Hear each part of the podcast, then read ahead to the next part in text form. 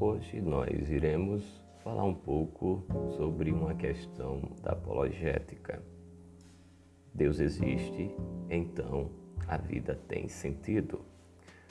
Vamos lá, para iniciarmos, devemos entender o que é cosmologia. Isso é o estudo da estrutura em larga escala do universo e de seu desenvolvimento. O termo grego crosmo significa arranjo ordenado ou mundo. Qual a nossa visão de cosmo? Deus existe, então a vida tem sentido. O ateísmo, com todo o respeito falo daqueles que seguem essa linha de raciocínio, dizem que Deus não existe. O ateísmo traz uma cosmovisão que não há um ser transcendental que planejou o cosmo. O mundo é finito e sem Deus. O escritor Albert Camus disse que, uma vez que Deus não existe, a vida é absurda.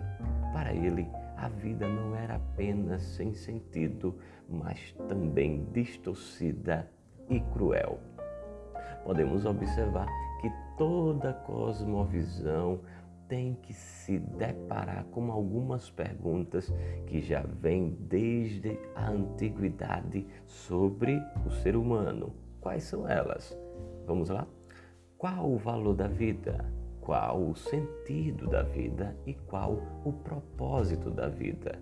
Podemos observar que o ser humano não pode viver de forma consistente se viver diante da perspectiva de uma vida sem sentido, sem valor e sem propósitos finais.